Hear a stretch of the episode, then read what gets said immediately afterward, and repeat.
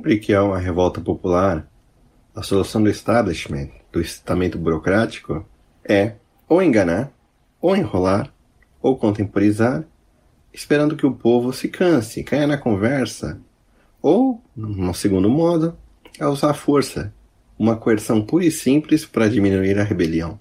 A forma mais fácil é meter a polícia em cima.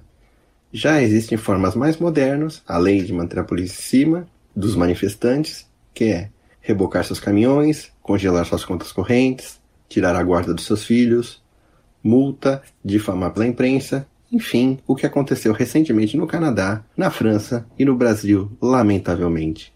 O primeiro a solução sempre é a melhor, sempre é a mais sutil.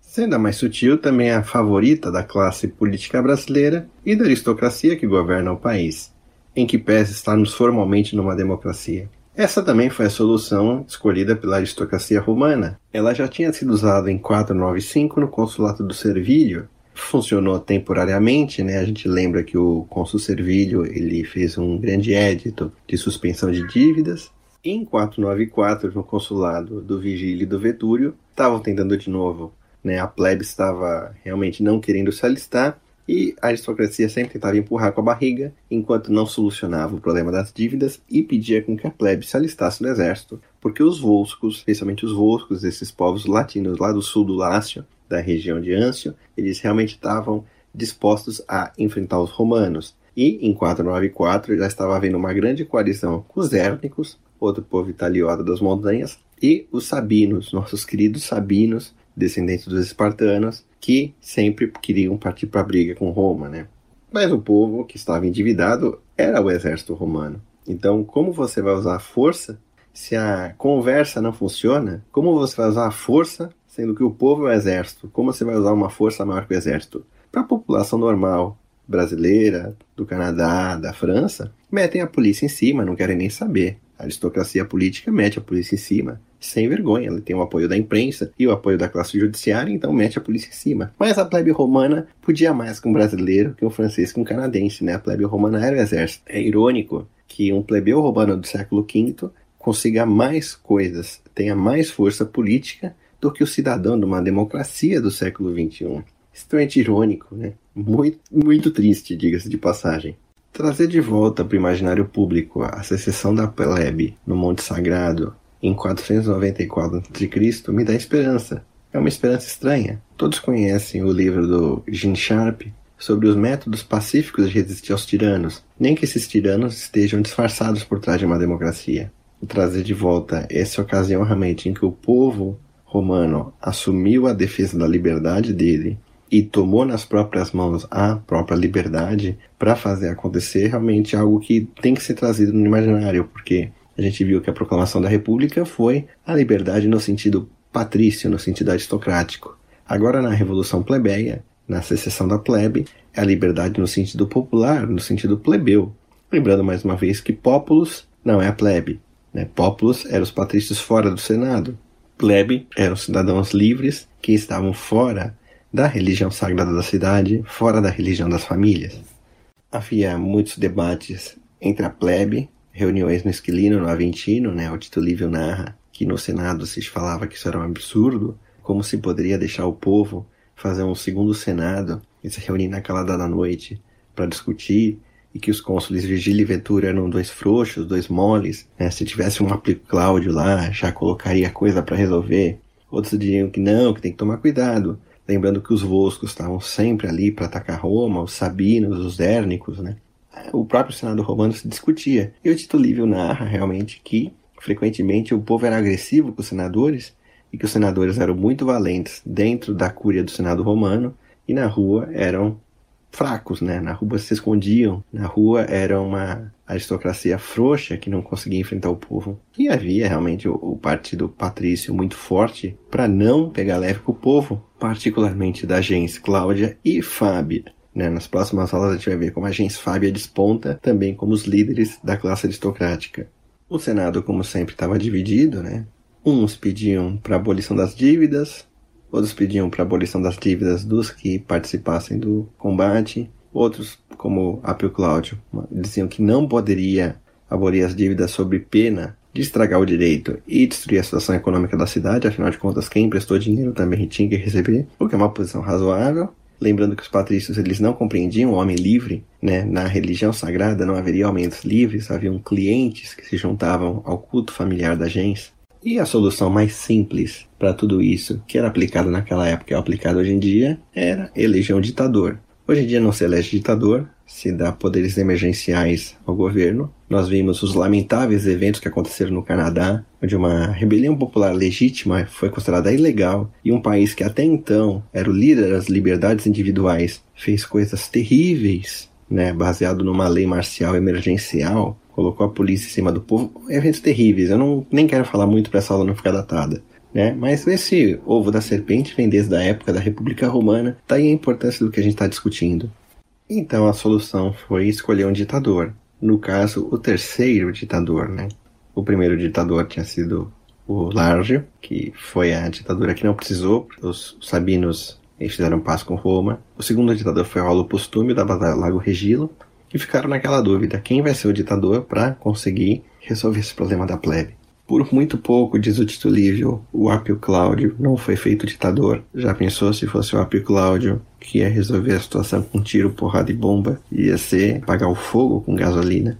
Então tiveram uma ideia. Escolheram o terceiro irmão do Valério Publico e do Valério Voleso. O escolheram o Valério Máximo. O fato é que os romanos estavam lascados porque, além das dissensões internas, a cidade estava cercada. Realmente houve uma coalizão muito forte dos povos em volta dela. E ali era o momento de pegar eles. Né? Os romanos estavam divididos e atacados.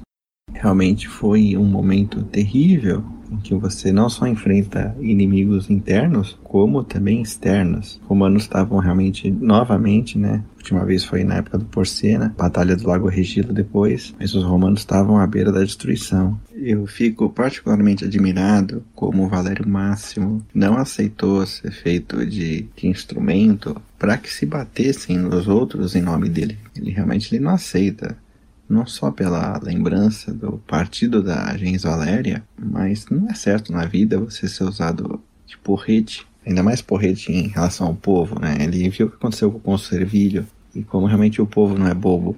Um dos personagens da, da República Inicial, o Valério Máximo, realmente eu admiro. Ainda mais nesse momento em que tantos governantes se prestam a ser porrete, ser porrete contra o povo, nome de aristocratas muito mais covardes do que os aristocratas romanos. Como bem colocou Tito Livio, é gente que gente que é corajoso nas sombras e em público desaparece, some. Ainda mais hoje em dia que realmente não, a gente não consegue ver o rosto dos aristocratas. Então, nesse ano 494, realmente houve uma grande reunião de sabinos, volscos, né? Os volscos eram um povo de origem latina que vivia mais ao sul. A gente ainda vai ouvir falar muito deles, porque eles vão ser realmente os próximos grandes rivais de Roma nessa história. E os Ecos também, um povo italiano da montanha, que começa a surgir nessa grande aliança. Mas os líderes de, da aliança eram os bons e velhos sabinos, né? Mas a questão das dívidas continuava, e o povo romano continuava se reunindo, fazendo reuniões no Aventino Esquilino, particularmente a plebe romana, sempre fazendo reuniões secretas e no Senado se reclamava muito dos cônsules que não faziam alguma coisa para acabar com essas reuniões secretas e o Vetúrio e o Virgílio só realmente ouviam calados e ficava por isso mesmo. Finalmente os cônsules foram começar com o alistamento, tanto Tito Livio quanto Dionísio de Alicarnasso narram em mais ou menos detalhes. Conforme os cônsules iam chamando os plebeus para se alistar, eles iam se negando. Com a resistência, o cônsul mandava o leitor para forçar o plebeu para o alistamento, assim que ele era chamado. Só que os plebeus se reuniam em volta, em volta do chamado, né, para não deixar ele se alistar. E começou uma confusão ali, porque obviamente o leitor não conseguiria ir contra a multidão inteira. Houve reuniões do Senado, com os cônsules passando a situação para o Senado e o Senado demandando ações. E realmente o, os cônsules vendidos, porque a plebe estava contra, a plebe sabia que ela se alistar de novo para a guerra para poder vir para Roma para ser escravizada. E o Senado botando pilha para que os cônsules fizessem alguma coisa. No debate no Senado, houve três grandes pareceres. O primeiro a colocar seu parecer foi o Titulágio, que já tinha sido o primeiro ditador. O Titulágio votava pelo perdão. Ele falava que o Senado deveria passar um Senado consulto, perdoando todas as dívidas públicas e assim acabaria com o problema com a plebe. O segundo a falar foi o Vigílio, que era o cônsul, e ele falava assim, ó, eu voto pelo perdão, mas eu voto pelo perdão dos alistados. Né? Vamos olhar cada caso individualmente, conforme a coragem de cada um na guerra. Isso, inclusive, vai chamar mais gente para a guerra. Né? E o terceiro parecer foi do Apio Cláudio, né? liderando o partido, vamos dizer, da aristocracia, né? ou como falava na antiguidade, o melhor partido. Ele falava: ó, gente, não, quem pegou dinheiro tem que pagar, porque senão você vai destruir o sistema de crédito da cidade. Quem prestou dinheiro também, né? Homens livres voluntariamente tomaram dinheiro de homens livres e agora não querem pagar quando exigida a execução da dívida. Não, vocês estão destruindo realmente o sistema da cidade. E os, os, dois historiadores narram que os membros mais jovens do patriciarcado no Senado apoiavam Apio Cláudio, apoiavam muito. Finalmente os cônsules se viram vendidos e decidiram eleger um ditador. Né, os cônsules escolhiam um ditador, para que o ditador, sendo uma magistratura sem apelação, pudesse colocar ordem na casa e tivesse em si autoridade, tanto para proceder com o alistamento, como tomar uma decisão sobre as dívidas. E diz o Tito Livre que quase foi escolhido o Apio Cláudio. Mas o bom senso dos senadores mais antigos prevaleceu para não se apagar fogo com gasolina e foi eleito Manlio Valério Máximo, irmão do Valério Publícola. A plebe gostou bastante, porque, sendo irmão do Valério Publícola, né, a gens Valéria era uma gens de apoio do Partido Popular. Então, realmente, para a plebe, apesar do ditador ter todo esse poder tremendo, você jamais conseguiria resistir à ordem do ditador, realmente. Ele tinha poder de vida e morte até dentro de Roma. Eles sabiam que um Valério não pisaria no povo. Né? Em última instância, a autoridade ela está na mão de quem realmente decide. Então, uma autoridade suprema na mão de uma pessoa boa, de uma pessoa do seu partido, não é problemático. O problema é que a gente sabe na história que a autoridade sempre muda de mãos, né? O poder político ele é muito volátil. Então, se você tende a dar muito poder para uma estrutura, um belo dia um inimigo seu vai aparecer nessa estrutura essa estrutura vai ser cooptada por um inimigo seu. Ao mesmo tempo, se a estrutura não tiver um certo poder, ela não consegue fazer o que ela é proposta. Então, isso realmente na história inteira não tem muita solução. Como disse o Cícero no Tratado da República, talvez o melhor sistema fosse a monarquia mesmo se os reis fossem pais, né? Se o título de rei fosse ligado ao título de pai, né? O problema é que os reis nem sempre são pais. É difícil você apontar um sistema e dizer assim, não, tal sistema é bom.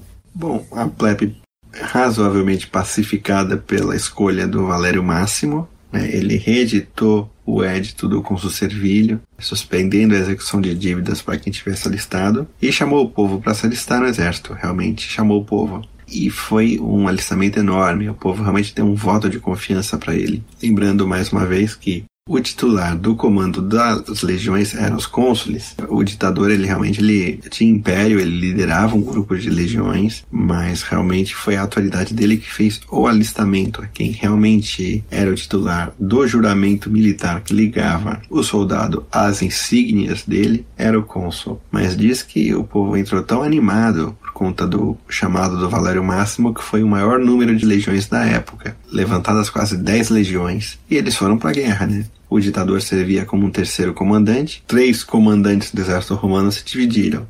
O Vetúrio foi atacar os Ecos, que tinham invadido o território latino.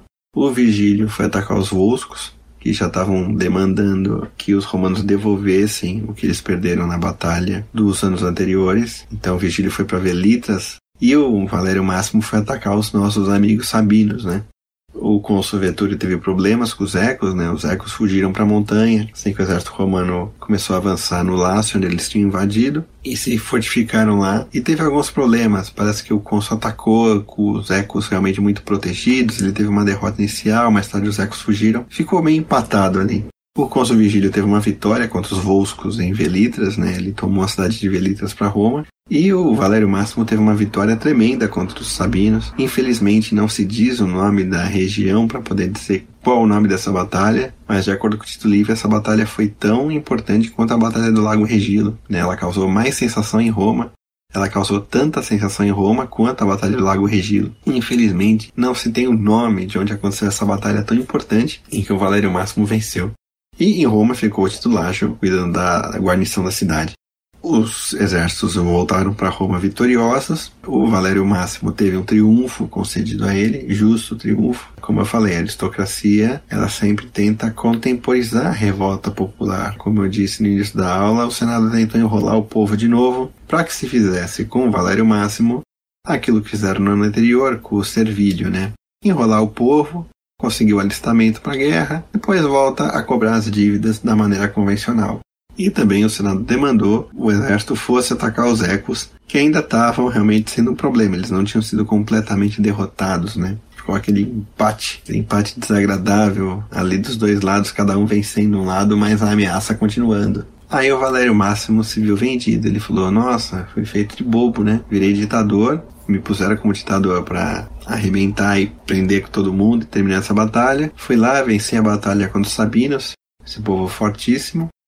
E agora, aquilo que eu prometi pro povo sobre as dívidas, esses caras vão me passar na conversa de novo e não vão fazer, não vão me enrolar. No Senado, Valério Máximo foi atacado. Ele foi atacado até na decisão dele de enviar colonos para o território dos Volscos. Era uma maneira também de fazer alguns plebeus saírem de Roma e parar com o volume de pessoas dentro da crise. O Valério Máximo foi muito criticado por ter renovado as promessas de resolver o problema das dívidas a tal ponto que jogaram na cara dele que a gens Valéria, por causa da lei Valéria do irmão dele, Valério Publícola, tinha transformado o povo em tribunal, já que agora você poderia apelar para o povo de um julgamento criminal de uma sentença de morte. E o Valério Máximo viu muita besteira no, no, no Senado. Tanto o Dionísio de Alicarnasso quanto o Tito Livio narram discursos do Valério Máximo no Senado Romano. O Tito Livio de maneira mais breve, o Dionísio de Alicarnasso, como praxe, um pouquinho mais longo, né? Lembro, ele lembra a idade dele, ele lembra que realmente a idade dele não se prestava a ver aquelas palhaçadas, e grosso modo ele fala que ele não seria realmente conivente com o Senado Romano, tentando enganar mais uma vez o povo e usando o nome dele. Então, para surpresa de todos, ele renuncia a ditadura. Ele renuncia à ditadura. Tipo, ele não aceita ser feito de peão e ser feito de trouxa pelo partido aristocrático no Senado, já que no momento que queriam ir para a guerra e ele empenha o nome dele e da família dele para a guerra, aceitam tudo que ele fala, né? Mas no fim, depois que ele vence e o leão tá morto, né? O leão tá vivo ninguém encosta, mas depois que o leão tá morto, eles voltam a ser corajosos. Tendo que o Valério Máximo ficar com uma cara de besta diante do povo, ele renuncia. O discurso tanto do Lívio quanto do Dionísio é muito bom. Quem tiver a oportunidade, vá lá na, na fonte original e leia. Mas isso pega todo mundo de surpresa. O povo realmente entende o que o Valério Máximo fez, escolta ele como um grande herói. Mas aí todo mundo pensa: estamos perdidos. Já é o segundo que prometeu que ficaria do nosso lado para as batalhas e não consegue. Pelo menos o Valério Máximo foi mais homem que o Servilho, né? O Servilho abaixou a cabeça e ficou por isso mesmo. Já o Valério Máximo chutou o balde mesmo, já que não respeitaram as prerrogativas dele, já que não havia harmonia do Senado romano com o ditador escolhido para resolver essa crise, ele renuncia. Né? Ele não aceita isso. E ele agiu como um homem, coisa que hoje em dia falta do nosso corpo político. Falta hombridade, falta valor. Aliás, digo mais: os maus estão cada vez com mais coragem, enquanto os bons falta coragem, né? falta valor, falta hombridade. Aí o povo estava perdido, porque, como foi dito, o soldado jurava lealdade insígnia à águia da legião. E o titular da liderança da legião era o cônsul, né? O ditador era algo excepcional. Então, com o Senado romano mandando o exército voltar para o território dos Ecos, sendo que o exército era composto pela plebe, na prática fazia com que se esvaziasse a crise. Então a plebe falou assim: estamos perdidos, estamos vendidos, acabou, a coisa tem que estar na nossa mão. Aí chegaram até a pensar assim: se a gente matar os cônsules, fazer uma revolta e matar os cônsules aqui no exército, a gente se desobriga do juramento militar. Mas rejeitaram porque era algo muito estranho então tiveram uma ideia interessante. Eles se retiraram de Roma, votaram com os pés, fizeram uma grande greve. O exército romano sai de Roma sem liderança, praticamente uma decisão da Assembleia Popular, sem, sem votação, sem nada. Houve os líderes locais, mas eles saem de Roma e vão para o chamado Monte Sagrado, no território sabino, originalmente sabino, já parte do Império Romano, da cidade de Crustumério e foi feita a secessão da plebe. Roma, cercada de inimigos, de uma colisão de inimigos, perde o exército romano e boa parte da plebe romana que estava no exército e praticamente vê pela primeira vez na história o exército romano se voltando contra ela. A solução para esse impasse não foi uma guerra civil. Na época republicana, os romanos eram muito mais, eram homens muito mais capazes do que depois, né? Eles realmente tinham uma consciência política, eles tinham uma formação filosófica, eles exerciam a virtude na vida pública, a tal ponto que Cícero dizia que a República Romana inicial era o sistema que mais se aproximava da República de Platão, pela virtude dos cidadãos e dos operadores políticos da época. O exército romano se retira e Roma se vê sem exército e sem boa parte da população. Como isso vai ser resolvido, nós veremos nas próximas aulas.